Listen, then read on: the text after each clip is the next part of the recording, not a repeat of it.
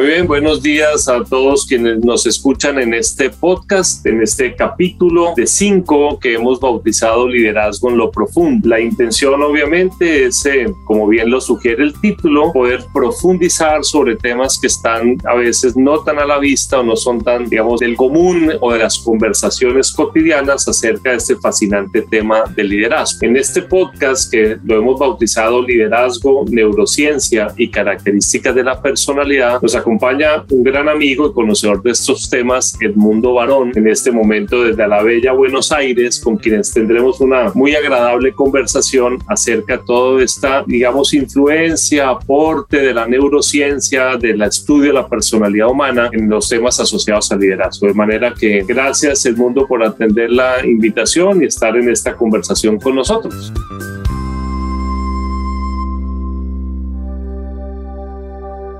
Hackers del Talento, más que un podcast, es una comunidad. Una comunidad que aprende a partir de las historias de CEOs, de líderes de talento humano, de influenciadores y pensadores, donde ellos nos comparten sus aprendizajes, sus historias de vida, para que juntos humanicemos las compañías en América Latina. Disfruten el episodio.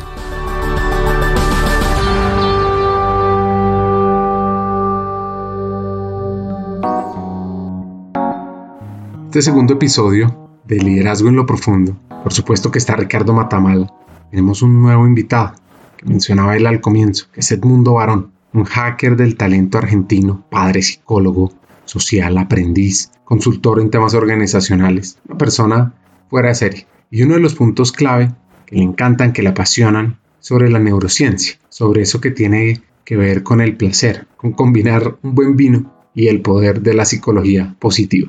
A ver, la copa de vino, que la, tengo acá, y en realidad, digamos, es, una metáfora, ¿no? De hacer cosas que nos den placer, que nos den gusto, que nos hagan bien. Creo que es el común denominador, ¿no? Que hace a todo este tema de las neurociencias. ¿Y a qué me refiero? A ver, ¿cómo es que voy llegando a este lugar, ¿no? De las neurociencias como consultor y esto de que uno, el desafío para ayudar es también uno seguir nutriéndose de lo que va apareciendo nuevo, ¿no? El mundo cambia y si uno también no va cambiando y va aprendiendo. Y creo que, digamos, en este camino hay, yo registro dos hitos importantes, ¿no? En, lo que hace a, los paradigmas de concepción para ayudar a las organizaciones. Uno fue ya hace, yo diría, un poco más de 20 años, cuando se empezó a pensar justamente en la mirada sistémica de la organización, ¿no? la mirada fragmentada y particular, en la mirada sistémica de la organización en un contexto caótico caótico, complejo, ¿no? Todo, todo lo que venía de las teorías del caos y la complejidad, para que ayuden a entender, que nos ayuden a entender cómo funciona la organización, cuáles son las reglas, cuáles son las limitaciones, cuáles son las posibilidades. Y otro hito, digamos, dentro de este camino, como hitos paradigmáticos fuertes y siguiendo la búsqueda, ¿no? Como que temas, uno dice, bueno, ¿y qué más hoy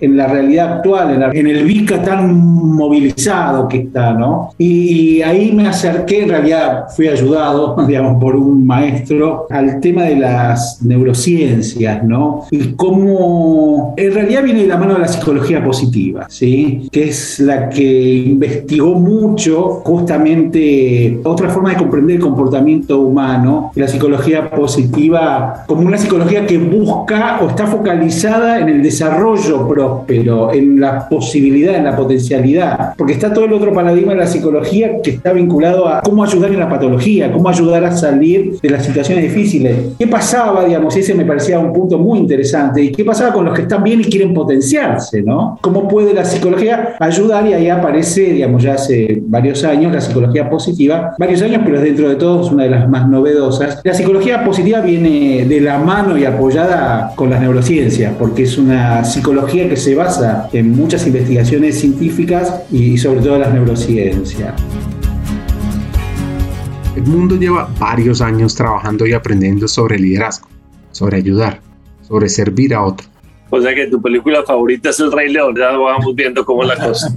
Edmundo, mira, tocas un tema que para mí es muy bello, muy importante. Decías el desafío de ayudar. Yo personalmente, volviendo a tu historia, la pregunta que te hace Ricardo, de verdad me cuestiono cómo hay personas que llegan a tener responsabilidad, liderazgo, que no tienen esa intención de servir y ayudar a otros. ¿Por qué llegan allí? ¿Y qué tanto, porque más adelante vamos a conectar esto con el neuroliderazgo, qué tanto esa característica del ser humano de servir y ayudar a otros debería estar presente en aquellas personas que ejercen esa responsabilidad liderar. Hay que pensar con esto que dices, eh, ayudar y servir a otros. Como hoy en día hay algunos líderes que no ayudan. La pregunta es a quién estarán ayudando. O a sí mismos o a unos otros que no son su propio equipo. Su propio equipo es una vía para ayudar a otros. Y su propio equipo pasan a ser recursos, cosas para ayudarse a sí mismo, ayudar a otros. Entonces el foco de la ayuda, si ponemos la palabra ayuda o la, sí, el resultado no está en general algo con su equipo, sino en obtener el máximo beneficio para ayudarse a sí mismo o ofrecer los resultados hacia otros, ¿no? Otros que serían, no sé, sus directores, sus gerentes, sus accionistas, ¿no? Y hoy en día es un problema. Esto lo ha llevado al neuroliderazgo. Se conecta con la trascendencia, que son esas fortalezas emocionales que construyen conexiones más elevadas y permanentes con los demás. Por ejemplo, la apreciación de la belleza y la excelencia, con esa capacidad de asombro, esa capacidad de encontrar, reconocer y disfrutar de la existencia de la bondad y la belleza en el mundo. Otro caso es la gratitud, ese sentimiento que se experimenta como respuesta a un favor o beneficio que se ha recibido o se recibirá. La esperanza, el optimismo y la proyección hacia el futuro, que significa confiar en que se realice algo que se desea. También está el sentido del humor, esa actitud positiva y esa capacidad para bromear y reírse a pesar de los problemas. Y por último, la espiritualidad, la fe, el sentido religioso, esas creencias y prácticas que se basan en la convicción de que existe una dimensión trascendente de la vida. Y justamente se toca con neuroliderazgo, con algunos conceptos muy importantes que provienen, muy desarrollados, digamos, uno de los que desarrolla mucho esto es Martín Seligman, que es uno, uno de los fundadores de la psicología positiva, que él en principio hablaba de los tres niveles de felicidad o de bienestar y luego habla de los cinco con el modelo Peirce o PERMA. Digamos, qué cosas nos hacen bien. Después podemos charlar acerca de por qué que me haga bien me genera una conducta determinada, ¿no? ¿Qué pasa con el funcionamiento del cuerpo humano con relación a esto, ¿no? que ahí están las bases neurocientíficas. Pero dentro del modelo este que plantea Seligman, de qué nos hace bien, qué nos hace felices, uno es la trascendencia, ¿no? la trascendencia en lo que hago, no solo, y este es otro de los puntos, no solo hacer aquello que me apasiona, que ya es un gran aspecto, cómo logro en mi vida cotidiana conectarme más con lo que me apasiona, con mis vocaciones y hacer lo máximo que pueda por eso, lo máximo porque obviamente hay muchas cosas que hacemos que no nos gustan y tenemos que hacerlas igual. Pero ¿cómo está ese balance? Y otro es lo trascendente, si aquello que, ¿por qué hago lo que hago? ¿Cuál es mi aporte a la vida, mi aporte al mundo? ¿Sí? ¿Cómo con eso me siento reconocido como un aporte al mundo? ¿no? Y eso es una de las características que mayor bienestar genera. ¿no? Pero la pregunta no es fácil. A la gente le cuesta conectarse con su capacidad de trascender.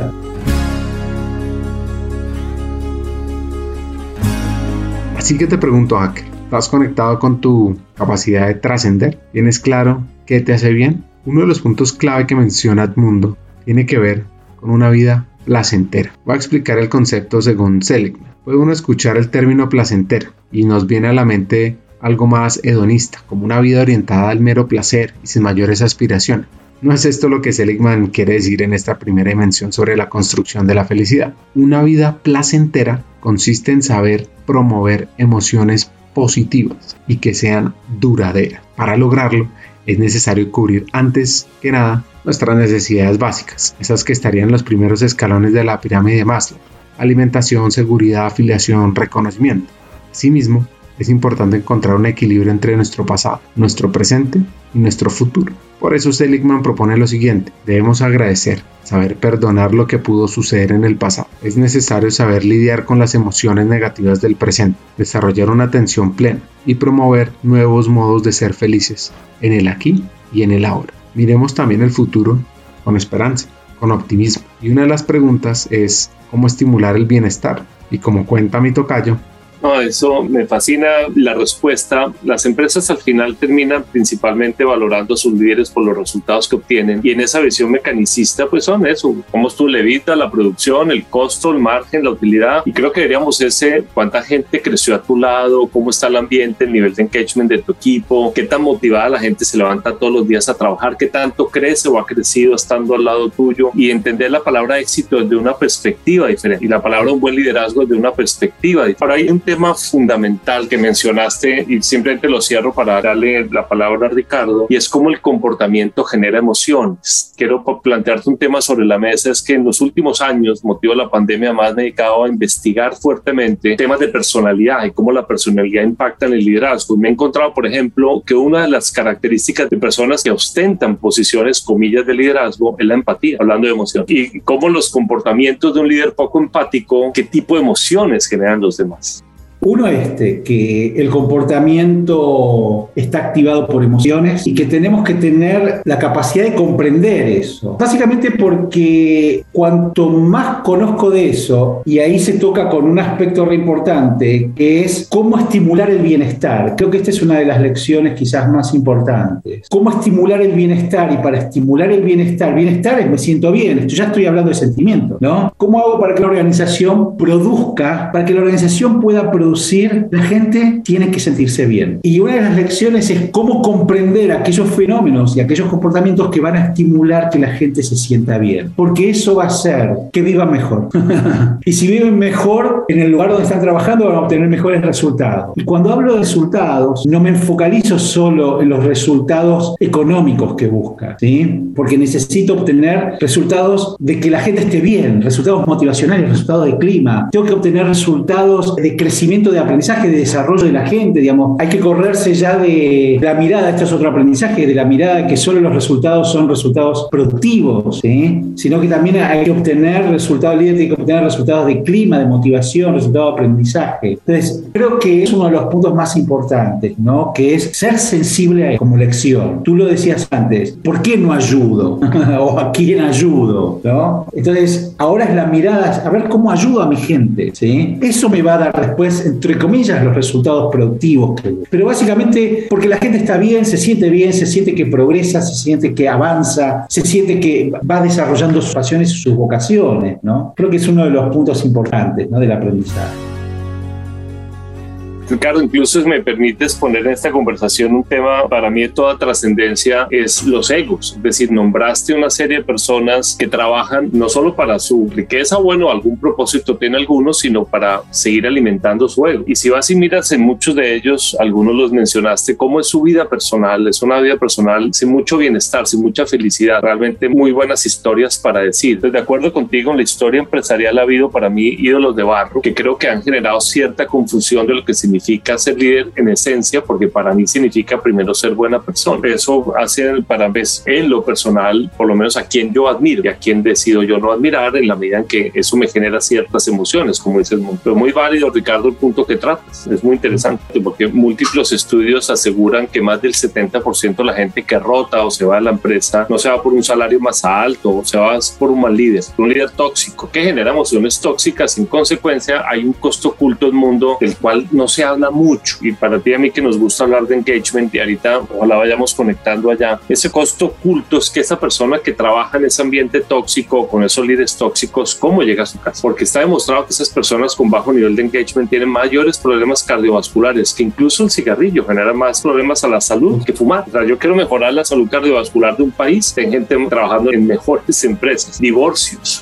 abusos de alcohol o de drogas. ¿Cómo llegas a criar a tus hijos todos los días al final de una jornada así cuando llegas, esos costos ocultos que generan ese tipo de líderes y organizaciones tóxicas, de eso no se habla mucho. Se habla mucho de los billones que ganan y de los clientes que capturan y de las cosas que generan, pero no de lo que van dejando en su camino. Cuéntanos un poco en eso tu perspectiva, digamos, de hay una buena noticia aquí que dijiste y que hemos pasado un poco por alto, pero para mí es una de las principales, mejores noticias que nos has dado. Los comportamientos generan emoción. Consecuencias, si yo elevo conciencia, pues oiga, yo puedo cambiar esa realidad personalidad, porque si yo sé que los comportamientos generan emociones y no estoy generando las emociones de las que me siento orgulloso, pues revisa qué comportamientos tienes que entrar y cambiar. Es decir, la gente dice a veces el mundo, esta es mi personalidad, yo soy así, y la personalidad no cambia, salvo grandes, digamos, eventos en la vida que pueden hacer que yo cambie mi personalidad. Creo que en esto lo que hemos entendido es que yo sí puedo moldear, cambiar y transformar mi personalidad si cambio mis hábitos, cambio la forma en que me comporto y desde ahí generar un nuevo impacto, una nueva influencia en los demás. ¿Cómo es tú eso, el mundo? En principio, barrer con esto de que no, uno no puede cambiar aspectos de la personalidad, digamos. La personalidad es muy amplia, ¿no? Y decir no puedo cambiar la personalidad, habrá algunos aspectos que serán más difíciles, otros más fáciles de cambiar. Pero eso habla de la persona que no quiere enfrentarse a hacer un cambio. Pero, a ver, con relación a esto que mencionas, lo interesante es pensar justamente que, a ver, yo para generar, voy un paso para atrás, ¿cómo es que se produce un comportamiento determinado, ¿no? ¿Cómo lo explican las neurociencias? Hay un, un libro muy lindo de Bárbara Fredrickson que habla, donde distintos libros de ella, menciona cómo es el circuito ¿no? entre un estímulo del cerebro que tenemos, cuáles cerebros se activan y qué pasa con eso. ¿no? Yo tengo un estímulo determinado, alguien se está sonriendo o alguien viene y me reta o me amenaza. Automáticamente, digamos, se activa uno de los cerebros que es el cerebro límbico, ¿no? El cerebro, y dentro del límbico, el cerebro reptiliano, que es la amígdala cerebral. Ahí se activa este cerebro que va a generar, digamos, las conductas de defensa, ¿no? De preservación. Se llama reptiliano porque es el mismo cerebro que tenemos con todos los animales. Ahora, cuando se activa el cerebro reptiliano, lo que hace en el cuerpo, ¿qué hace? Genera la emoción, las emociones de miedo o emoción de amenaza, automáticamente manda orden al sistema endocrino para producir hormonas, se llaman neurohormonas. Entonces, estímulo de amenaza, emoción, miedo, empieza a bombear el cuerpo cortisol y adrenalina, como las hormonas, digamos, de las emociones emociones negativas o emociones defensivas y el cortisol y la adrenalina preparan al cuerpo para cuatro comportamientos básicos. Pelear, escapar, paralizarse y acatar. Y esto es lo máximo que podemos lograr cuando a la gente le generamos este tipo de emocionalidades. Si un líder está gestionando a través de emocionalidades defensivas, mal llamadas negativas, porque son todas las emociones que las tenemos y, está bien tenerlas, no son malas, son nuestras, pero son displacenteras. Entonces lo que hace, lo que logro es que la persona básicamente acate, obedezca, funcione como máximo. Lo peor es que se paralice, que es una de las posibilidades. O que se escape, desaparezca. ¿Qué quiere decir? Falta, ausencias, me la devuelva con peleas, con roturas, no solo directamente, sino hay más pérdidas cuando yo gestiono y cuando yo creo que como líder, si a la persona la hago funcionar a través de mecanismos de miedo, voy a obtener este tipo de reacciones, no otras. Ahora, si yo necesito, esta es una organización que acata, es una organización tradicional, es una organización donde la persona no es empática, obviamente, porque luego quiero es que me produzca y nada más. La persona es objeto. Ahora, si yo quiero otro tipo de organización, más hoy en día que necesito que, que evolucione, crezca, se desarrolle, sea creativa, el mismo circuito se activa pero con emociones positivas. Si yo hago sentir bien a la persona, si yo la valoro, ¿sí? Si yo le ofrezco espacios y oportunidades para que pueda desarrollarse y pueda poner en juego lo que más sabe y más le gusta, si lo hago partícipe de, la persona se siente bien. Cuando se siente bien, también se activa otro circuito hormonal, o sea, aparecen las emociones positivas.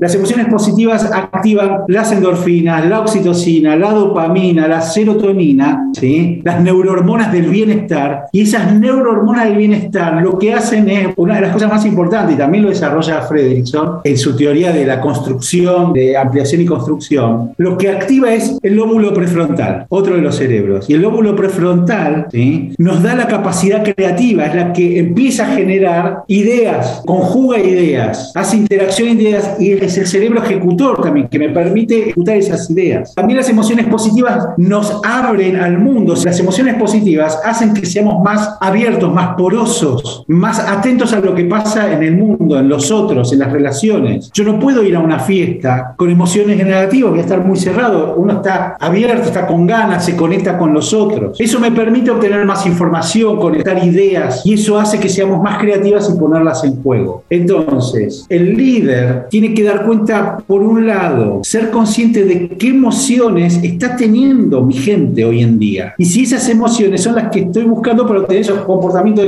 creativos. Yo darme cuenta qué emociones tengo, porque mis emociones las emociones me están pasando, me generan ciertos comportamientos, a veces ni me doy cuenta, y mis comportamientos es el estímulo del otro. Si yo me siento mal porque algún colaborador mío cometió un error, ¿sí? Claro, lo primero que tengo ganas es ahorcarlo, cometió un error. Ahora, me conviene ir, si yo le grito, van a aparecer las emociones defensivas y su forma de actuar va a ser o querer escaparse, no querer escuchar, defenderse, argumentar, mentir, porque quiere preservarse. Ahora, yo necesito que la cosa funcione mejor. Con ese tipo de comportamientos no logro en general que funcione mejor. O va a funcionar mejor un tiempo, pero después me la devolver por otro lado. No sé cuál es, como tú decías, hay costos ocultos. Logro que mejore, pero me aparece un costo oculto. También puede pasar. Ahora, ¿qué tengo que hacer como líder frente a un error que comete el otro? Tengo que trabajarlo. Ahora, lo trabajo desde con qué emocionalidad me siento con el otro trabajar. Desde una emocionalidad que lo que quiero es castigarlo o una emocionalidad donde quiero ayudarlo al otro o quiero que conversemos para pensar juntos qué es lo que sucedió, qué podemos hacer, dónde apareció el desvío, qué podemos construir para que no vuelva a suceder. Donde yo le doy mi mirada, donde lo escucho al otro, para decir, bueno, ¿cómo lo viste vos esto que sucedió? Y desde ahí, bueno, ¿qué podemos hacer para que esto sea distinto? ¿O qué te impidió? Porque capaz que el error no fue por causa de esta persona, pero yo ya voy y lo ahorco. Y quizás fue por otro motivo que influenció a esta persona. Al dar espacio de involucramiento, a involucrarlo en el análisis de la situación, que pueda decir qué es lo que él vio y pasó, nos da la posibilidad de construir. Y la posibilidad de construir no se activa con emociones defensivas, se va a activar con emociones positivas. Yo, digamos, fascinado escuchando esta conversación, quisiera decir varias cosas sobre eso para escucharte ahorita, Mundo. Yo personalmente en eso veo muchos líderes inseguros y creo que esa inseguridad se manifiesta en temor. O sea, creo que ese temor, esa violencia no es otra cosa que una falta de seguridad en sí mismo. Entre otras, porque detrás de cada acto violento hay un temor escondido. Creo lo segundo es que parte de Ricardo lo que tenemos que repensarnos también, Edmundo, es cuál es la creencia que tenemos acerca del ser humano. Mi creencia acerca del ser humano es que es deshonesto, bruto, perezoso por naturaleza y que solo si le infundo temor y tal funciona, pues esa es una creencia que va a modificar mi conducta. Mi creencia del ser humano, y yo por eso siempre digo mucho, el ladrón juzga por su condición. Es que el ser humano es autónomo, capaz, responsable, inteligente, que tiene recursos y capacidades, pues mis comportamientos van a ser distintos. Escuchándote con mucha atención y con mucho deleite, quisiera poner cuatro temas rápidos en la conversación. Primero dijiste una cosa muy valiosa. No es posible no impactar a otros. En consecuencia, el líder que no conoce su impacto está condenado al fracaso. A veces uno dice, no, ese no, no generó ningún impacto. Ese es un impacto. Yo creo que la primera pregunta que nos invitas a hacernos es qué impacto yo estoy generando en los demás. Creo que eso implica una apertura bien del ojo, una mirada en el espejo y una apertura más a la retroalimentación para entender cómo estamos impactando a otros. Segundo, he tenido la fortuna de tener muchos maestros en la vida, pero uno que nunca conocí se, se llama Víctor Frankl, Man's Search for Meaning. Para mí el mejor libro que he leído en la historia. Y ahí aprendí la diferencia entre reacción y respuesta. La diferencia entre reacción y respuesta se llama tiempo. Y creo que tenemos que responder más y reaccionar menos. Y un poco va, Ricardo, este tema, me parece que el ejemplo que tomas es precioso. Cuento una anécdota muy rápida. Cuando era joven iba con uno de mis maestros caminando la penumbra de la tarde bogotana en un callejón oscuro. Aquella se vino hacia nosotros, uno de esos que llamamos en Colombia desechables, un hombre de la calle, andrajoso, sucio, una fisonomía totalmente agresiva y una piedra en alto en la mano. Amígdala disparada, por supuesto. Mi amigo, que era infinitamente más inteligente emocionalmente que yo, más que mi amigo, mi maestro, cuando lo tuvo cerca le dijo, disculpe señor, qué piedra tan bonita tiene usted en la mano, me la dejaría ver. Y este hombre que agresivamente venía a robarnos quedó desarmado. Simplemente bajó la mano, miró la piedra y se la entregó. Le dijo, oiga, su piedra es muy bonita, usted me la vendería, a mí me gustaría llevármela para casa. Sacó un billete, no me acuerdo en ese entonces, fue hace muchos años, tal vez cinco mil pesos. El señor cogió su billete, este hombre en la calle, eh, mi amigo cogió la piedra y seguimos caminando. Por supuesto, yo no volví a hablar en toda la noche, cualquier cosa que hubiera dicho hubiera sido una sandez, alias estupidez, pero aprendí una gran lección en mi vida. Como dicen en la televisión, no la practiques en la casa porque te puedes ganar un pedradón. Pero bueno, un poco el tema es cómo controlamos la reacción para hacernos libres como seres humanos, que es la verdadera libertad del ser humano para mí, elegir mi respuesta y usar mi libertad y mi autonomía para escoger y elegir el comportamiento y en consecuencia el impacto que quiero generar en otros. Dejo ahí un poco la conversación para preguntarte algo o digamos sobre estos temas y es tu relato, mencionaste dos cosas profundamente importantes para el mundo y es que esas conductas que generan emociones afectan, dijiste palabras como creatividad, agilidad, flexibilidad, innovación, capacidad de generación de ideas. Y por otro lado, en tu narrativa también cómo esas conductas que generan ciertas emociones afectan los niveles de compromiso, el compromiso emocional, el engagement de las personas, que también es otra de esos temas que hoy en las organizaciones estamos luchando por ellas con abrazo torcido. Quisiera, si nos pudieras ampliar un poquito esto, ¿cómo lo ves tú?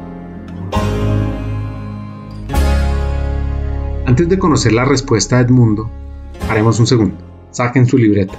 Anoten este hack. Es pensar antes de actuar con qué emoción y qué nivel de emocionalidad voy a manejar esta situación. Respirar. Parar. Reflexionar y actuar.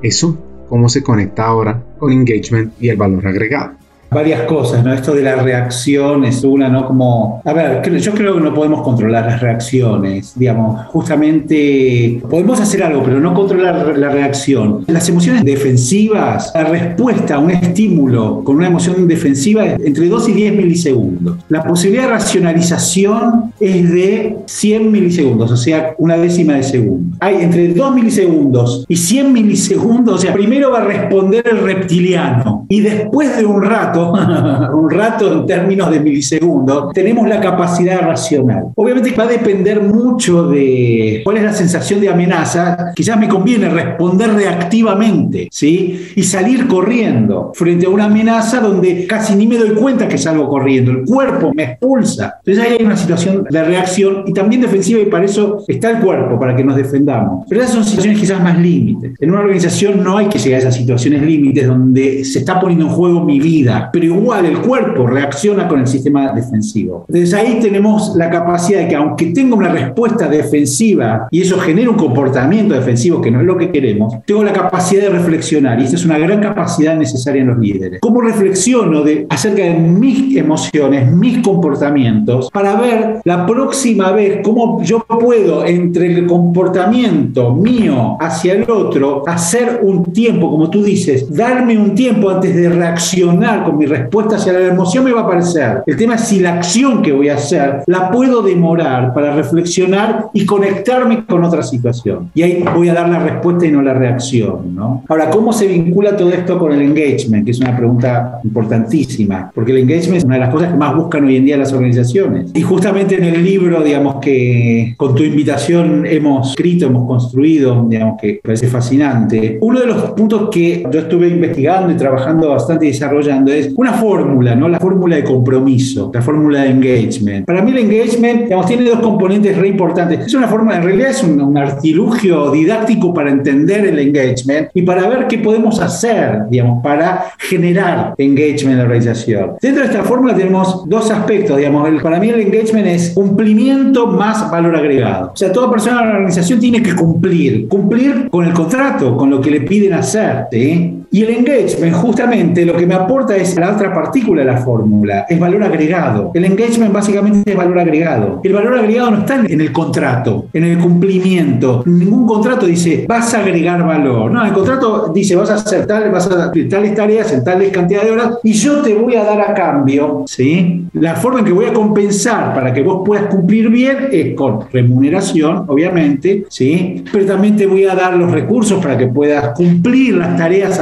adecuadamente, las normativas, etcétera. Pero esa es la columna de cumplimiento. Ahora, la organización necesita valor agregado porque es lo que hace que hoy en día crezca, evolucione y se desarrolle. Y valor agregado no está en el contrato. La gente lo va a poner porque quiere, porque va a tener ganas, porque se va a sentir bien. Y valor agregado tiene muchas dimensiones. Valor agregado tiene proactividad, tiene flexibilidad, tiene creatividad, tiene involucramiento. Son distintas dimensiones de valor agregado. Ahora, para que la persona ponga valor agregado, tiene que sentirse bien. Porque lo primero que saca a la persona, deja de poner en una organización la persona cuando se siente mal, es valor agregado. Hagamos una pausa. Pocas veces las organizaciones se enfocan en la cultura de aprendizaje o en el modelo de creación del contenido que sus empleados consumen. La obsolescencia del contenido es el enemigo número uno en los programas de capacitación corporativa. Cerca del 40% del contenido disponible en el mercado no se ha actualizado en los últimos dos años.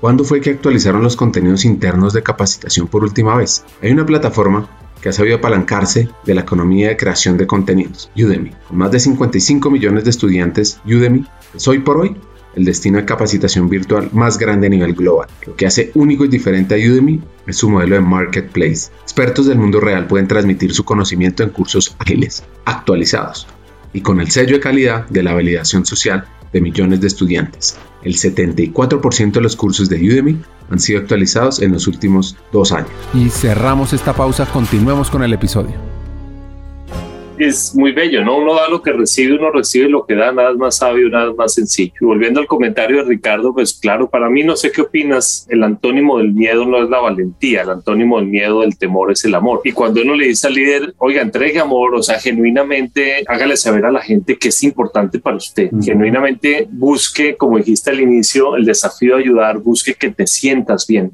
Eso se retribuye en ese valor agregado que llamas, ¿no? En esa decisión voluntaria de quererte dar lo mejor y de cuando a ti o a la organización le va bien. El mundo, al final, es un tema muy importante en lo que mencionas. Yo recuerdo hace más de 30 años cuando arranqué este camino de la consultoría, la educación, el aprendizaje. Un mentor me dijo algo, Ricardo, si realmente quieres saber qué es importante para un líder, dile que te muestre su agenda. Era un consejo bastante pragmático, porque es que uno dice, no, la gente para mí sí es muy importante, yo me dedico a conocer a mi gente, pongo lo mejor en mi equipo, soy un coach, un maestro para mi equipo, bueno, muéstrame tu agenda. Y normalmente hay una inconsistencia enorme entre el discurso y la realidad. Y a veces en la realidad estoy tan metido en la reunión, el comité, la decisión, el reporte, el informe, el bla, bla, bla, que si me queda tiempo, voy a dejar algo de las migajas que me sobren del mantel. ¿Cómo ves tú eso?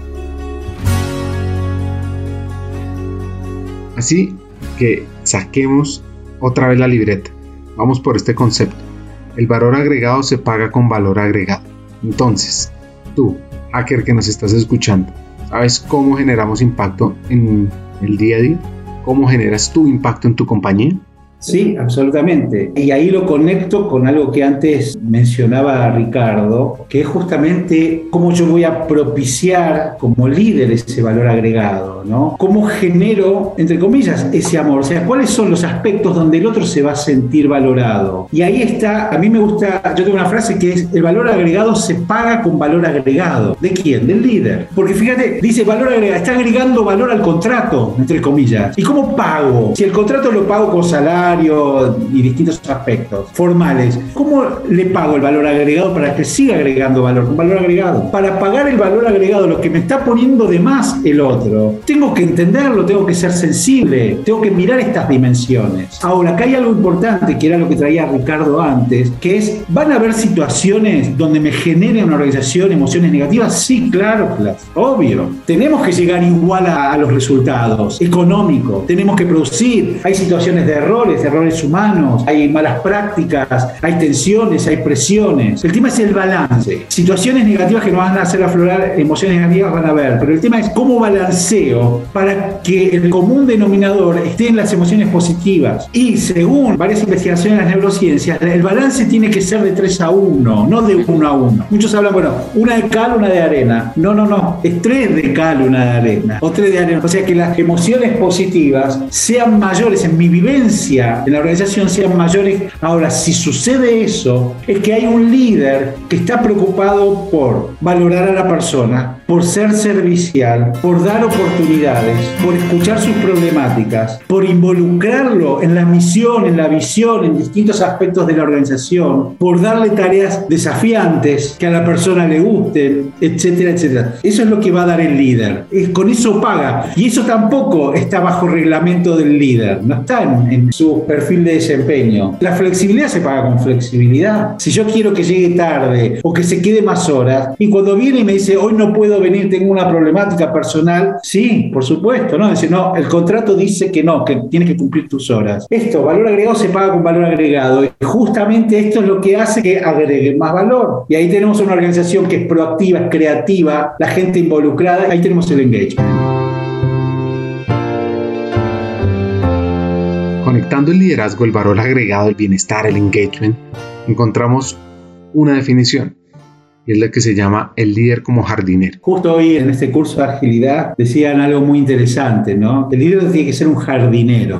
Con la imagen de jardinero. ¿Y cómo tú te das cuenta que es un buen jardinero? ¿Por las herramientas que trae? ¿Por las semillas que trae? No, por cómo está el jardín. Entonces, bueno, si no tienes tiempo para tu gente, ese es tu jardín. Y si tu jardín es descuidado, está descuidado ese jardín, está hablando de una forma en que ese equipo está produciendo. Está hablando de cómo se están sintiendo internamente. Está hablando de los costos ocultos, de las ausencias, de los problemas de salud. El espacio, digamos, cómo se trabajan las tensiones de la organización, cómo se puede procesar justamente las emociones, las emociones negativas estas, ¿no? El momento de tensión están, pero están, ¿cómo hago para que la gente también se sienta bien? No es solo con darles un feedback positivo, sino por escucharlo, qué les está pasando, poner la oreja, ¿no? Y ayudar a procesar situaciones de presión y de tensión. Si no se procesa, nada, el jardín no está bien cuidado. Qué lindo. Yo siempre me he declarado devoto de Peter Drucker. Bueno, los de nuestra generación crecimos con sus ideas. Él dijo una frase que no trascendió tanto como otras. Él dijo alguna vez lo del jardín, el 50% de los errores que un líder comete a lo largo de su vida seleccionando gente. Digo lo es porque a veces ponemos dejar dinero a alguien que no le gustan las flores o peor aún que es alérgico al pasto. Y le decimos, ahora tú vas a ser jardinero de este jardín y vas a tener que cuidarlo para que sea un jardín limpio, pero de pronto no le gusta la jardinería. Y obviamente irremediablemente me remonté a Peter Seller, aquella película tan bella del jardinero por allá de los años 70 y me imaginé a Peter Seller cuidando su jardín y dije, no, la metáfora es perfecta, es la visión del jardinero. O ponen jardineros que solo se preocupan por cuántas flores saca una planta, cuánto crece una planta. Una saca muchas flores, otra crece mucho en forma individual, pero no está hablando del equipo, el colectivo y cómo eso propicia. Y quizás una saca muchas flores, pero tengo otra que se está, digamos, está marchitando. Productivo para el hoy, pero no con vista. ¿Y qué, nuevas plantas necesitamos producir? ¿No? ¿Qué se viene en el futuro? ¿Y cómo hago para que este jardín ayude a hacerse crecer y a crecerlo? Totalmente, y muchas veces se elige al jardinero por su habilidad para remover la tierra y nada más, o para podar una planta, que es esto de eligen porque es muy buen técnico, ¿sí? es un gran vendedor, entonces pongámoslo como jefe o líder del equipo de ventas, pero ahí tenés que cuidar un jardín, no cuidar una planta o no saber solamente remover la tierra. ¿sí? Hay un montón de dimensiones que, bueno, como la metáfora o el paradigma es productivista, o sea, el resultado productivo y no el resultado con relación a la gente, la motivación, sus ganas, etc. Entonces nada, empiezan a hacer agua ahí, como jardinero, ¿no? En resumen, ustedes se imaginan a un jardinero arrodillado en la tierra, conectado con el suelo, mirando de cerca sus semillas, comenzándoles a gritar, crezcan, crezcan, crezcan. Pues es una imagen simple pero poderosa. Los jardineros saben que una semilla tiene el potencial para crecer, pero también que el crecimiento no depende exclusivamente de ello, depende de la interacción entre la semilla y el entorno, o más precisamente del proceso de crecimiento que entre ambos genera. La semilla envía señales de entorno y atrae agua y nutrientes. Su sistema comienza a desarrollarse, se extiende y atrae más agua, más nutrientes. Y ese es el primer principio del liderazgo. Sí, comprender los procesos de autofortalecimiento del crecimiento. Si no funcionan, el cambio no generará energía, la absorberá. Que los líderes exitosos desarrollan un entorno que otorga una gran importancia a la resolución de problemas y premia los resultados. Un entorno en el que se eliminen los obstáculos y la gente tenga espacios para crecer y producir es invaluable. Pasa que a veces los gerentes sin experiencia tienden a concentrarse en el control. Tienen que decirles a la gente quién está a no quién está liderando. Así que Resistamos la tentación de microgestionar. Averigüen qué ralentiza a sus mejores empleados y eliminen esas acciones. Fomenten a los miembros del equipo que necesitan entrenamiento y aliéntenlos a que ellos estén desarrollando en conjunto nuevas habilidades. KPIs de rendimiento. La rendición de cuentas es siempre una parte integral del éxito de cada equipo, pero los grandes líderes desarrollan a los de bajo rendimiento. En un mundo donde cada vez más empleados teletrabajan o trabajan desde casa, las empresas están aprendiendo que estos empleados trabajan más horas y producen más resultados que sus contrapartes en la oficina. ¿Por qué es eso? Un entorno con objetivos de equipo identificables, expectativas claras, definidas por cada persona, un espacio para ejecutar, la gente a menudo se desempeña bien. Así que un jardinero no cultiva las plantas en el jardín, él crea un espacio donde las plantas pueden hacer lo que mejor saben hacer, un entorno con un soporte óptimo y libre de impedimento. Así que apoya a tus equipos, plante personas con las mejores posibilidades de éxito, elimine la negatividad, cultiva el talento, alimenta a quienes lo necesiten. Que los líderes que entienden esto recogen la cosecha de sus esfuerzos. Así que la pregunta siguiente es, ¿qué comportamientos debemos tener? Para mí un comportamiento, uno de los más importantes, o una capacidad, una de las más importantes que antes la mencioné, es la capacidad de reflexión.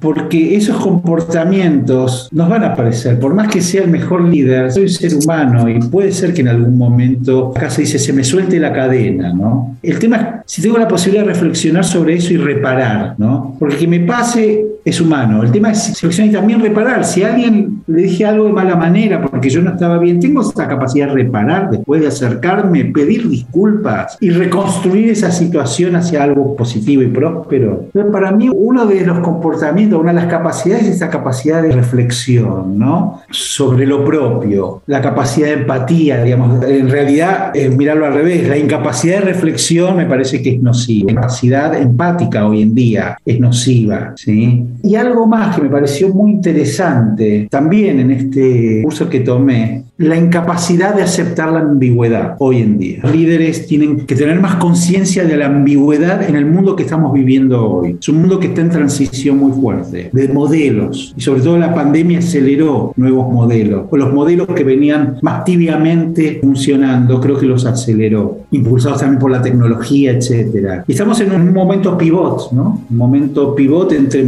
ciertos modelos y otros. Y el líder, nada, tiene que vérselas con esto. Y creo que la acción de la ambigüedad y construir con los otros sobre esa ambigüedad creo que es una capacidad importante. O sea, la incapacidad de aceptar la ambigüedad creo que también hoy en día puede ser nocivo, digamos, para las organizaciones, porque me quedo enfrascado, ¿no? En corseto, en una forma determinada. Y eso no ayuda. Hagamos una pausa. Hackers del Talento busca humanizar las compañías, compartir experiencias y mejorar la realidad laboral en Hispanoamérica. Necesitamos de una comunidad, porque solos imposible. Así que tu apoyo es fundamental. ¿Cómo? Compartiendo nuestros episodios por WhatsApp, por las redes sociales, suscribiéndote a nuestras plataformas y comentando. Ya hay varios que se han montado en esta comunidad. Gracias a Crip Bogotá por tu apoyo y cerramos esta pausa. Continuemos con el episodio. Profundizando sobre otro de los retos de los líderes, llegamos a fomentar y promover la diversidad. Término nace del latín diversitas, cuyo significado hace referencia a algo variado, a la abundancia de cosas e incluso personas con diferentes orígenes o características. La diversidad puede aplicarse en muchísimos casos. Un ejemplo claro de esto se refleja en los seres vivos, pues existen tantos organismos vivos en la Tierra que los científicos denominaron el tema como una biodiversidad. Pero también se puede hacer referencia a una diversidad de género, diversidad de familias, diversidad hispanohablante, la multiplicidad tiene muchísimas formas o tipos y van a explicarse ampliamente en el siguiente apartado. Absolutamente de acuerdo, digamos. Justamente la diversidad es lo que me nutre. Con la diversidad aprendemos. Lo que pasa es que la diversidad nos genera miedo también, porque cuestiona nuestros propios pensamientos, nuestra forma de ser. Y cuando nos sentimos cuestionados, se activan de nuevo los modos defensivos. Entonces me cierro, me acorazo y no acepto. Y al no aceptar, no me nutro. Y hoy estamos en un mundo justamente donde necesitamos nutrirnos, donde para dar respuestas, nada, necesitamos de la mirada de los otros. Ya no existe más el modelo de líder, o sea, estamos hablando todo el tiempo, el, Rambo, ¿no? Las películas de Rambo, más allá que es pura ficción, pero también era la creencia, el líder tiene que saber y poder dar las respuestas a todo. Pero eso en otro mundo, ya pasó ese mundo. Hoy en día una persona sola es incapaz de dar todas las respuestas. Ahora, para poder construir nuevas respuestas, tengo que ser ayudado y tengo que estimular a un equipo de personas y tener las herramientas para ver cómo hago que un equipo produzca. Y lo que estoy estimulando es diversidad, justamente, que traigan sus ideas, aunque me generen, digamos, peor de los miedos. Justamente la capacidad de ver qué me pasa, por qué no acepto esta idea. O en todo caso, si la rechacé, reflexioné y después sentarme con la persona y decir, mira, la verdad quedé pensando en lo que decía, discúlpame si reaccioné de determinada manera, me parece buen punto para seguir trabajándolo. Pero estoy totalmente de acuerdo, justamente la diversidad hay que estimularla. Y en todo caso, reflexionar sobre qué me pasa a mí cuando cuando alguien diverso me genera a mí un temor, ¿no? Y en eso he venido acercándome hasta donde puedo, porque es un tema infinito, vasto, precioso, sobre los sesgos inconscientes, porque tenemos tantos sesgos inconscientes que no sabemos qué hacer con ellos. Tenemos tantos que nos tomaría toda la vida, por lo menos incluso descubrirlos y actuar desde esos sesgos inconscientes. Eso genera esas, como decía, nuestros comportamientos generan emociones. Con eso hacemos a veces mucho daño sin darnos cuenta. Bueno, lo que hace la terapia también está el sesgo acerca de qué es hacer una terapia, ¿no? De que el prejuicio de que solo los locos van a terapia es un espacio justamente para reflexionar de por qué hago lo que hago, de dónde salen estos comportamientos, digamos, cuál es el sesgo oculto, ¿no? Cuando uno muchas veces hace coaching en las organizaciones y lo que tratamos de hacer un poco es que puedan reflexionar acerca de por qué hacen lo que hacen o si quieren ir a tal lugar, ser de determinada manera o comportarse, a ver qué sesgo les está impidiendo ayudar a, encontrarse con eso. Hay cosas más profundas que ni el coaching, o sea, el coaching no ayuda. Digamos, hacer terapia ayuda muchísimo, ¿no? La pregunta es para que yo la reflexione con mi terapeuta. Yo cada tanto vuelvo a ir, digamos, a mi terapeuta, es un espacio de aprendizaje, de entenderme más, ¿no? Y nada, inspeccionar esto es un punto clave, ¿no? Como tú decías, ¿no? Me parece fundamental, ¿no? Creo que quienes estamos escuchando, yo me identifico plenamente, estamos diciendo, el mundo no nos habló ni de software, ni de hardware, ni de qué tecnología estás comprando o vas a tener. El mundo nos habló de un pensamiento ágil. El mundo nos está diciendo una empresa que no le apunte a ser ágil, flexible, veloz, simple, probablemente no vaya a existir. El mundo nos está hablando de inteligencia colectiva, de que nadie es más inteligente que todos juntos. Y el mundo nos está hablando de bienestar, de engagement, de recuperar eso que alguien, yo no sé por qué, Diantres llamó que habilidades blandas, que son las más duras de todas. Es más fácil programar o cuadrar un presupuesto que trabajar en el bienestar de la gente. Y creo que esa es una respuesta que tranquilice nuevamente, para mi gusto, todos estos temas de humanidad toman mucha más vigencia en este mundo digital. Conectarnos con lo humanos que somos, con las emociones, los sentimientos, quienes somos las personas. Yo a veces tengo miedos, tengo pesadillas de que todo esto termine aniquilando cosas como la intuición. No, es que los datos dicen y la intuición, ¿qué dice tu intuición? Seguramente algún día alguien dirá que esas machine learning van a aprender a ser intuitivas. No lo sé. Creo que es muy poco lo que sabemos y mucho lo que no sabemos. Y como no sabemos lo que no sabemos, pues más vale ser optimistas. No, al revés. De verdad, estas conversaciones sirven es para, como dijiste, en esas características del líder, generar reflexión. Y si esta conversación, al escucharla, me genera una reflexión, preguntas, no respuestas, valió la pena invertir este tiempo para quienes están aquí con nosotros. Espero que hayan disfrutado esta conversación donde nos juntamos, Ricardo Matamala, el mundo varón y yo, a conversar sobre neurociencia, sobre neuroliderazgo, las emociones, generar valor, las emociones del bienestar y sobre todo pensar como los jardineros. Sigamos estas conversaciones de liderazgo en lo profundo. Hasta un siguiente episodio y hackeamos el talento para humanizar las empresas.